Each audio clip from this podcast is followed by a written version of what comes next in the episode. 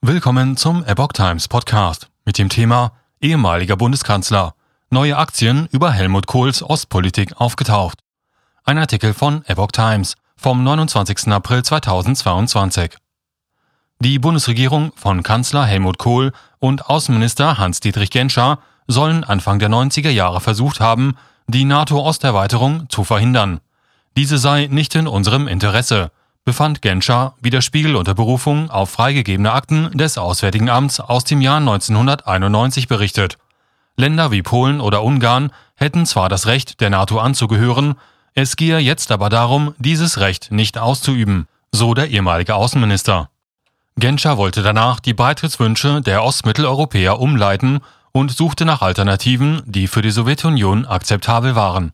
Kohl und Genscher fürchteten einen Sturz des Kreml-Reformers Michael Gorbatschow. So entstand etwa der unverbindliche Nordatlantische Kooperationsrat.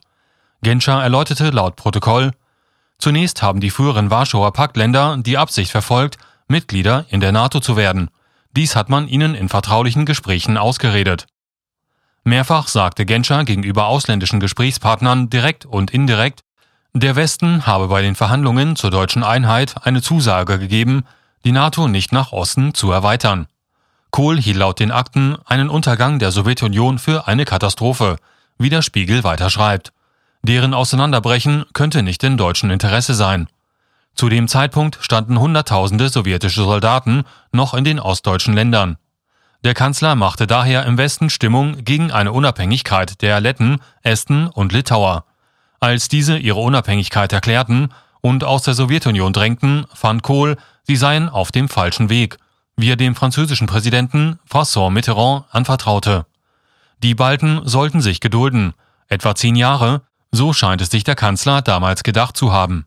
Auch die Ukraine sollte in der Sowjetunion verbleiben, zumindest vorerst, um deren Bestand nicht zu gefährden. Das gehe aus mehreren Äußerungen hervor, schreibt das Magazin. Als sich das Ende der Sowjetunion abzeichnete, fanden die Deutschen dann, Kiew solle bei einer Konföderation mit Russland und anderen ehemaligen Sowjetrepubliken mitmachen. Im November 1991 bot Kohl dem russischen Präsidenten Boris Jelzin an, in diesem Sinne auf die ukrainische Führung Einfluss zu nehmen, heißt es dort.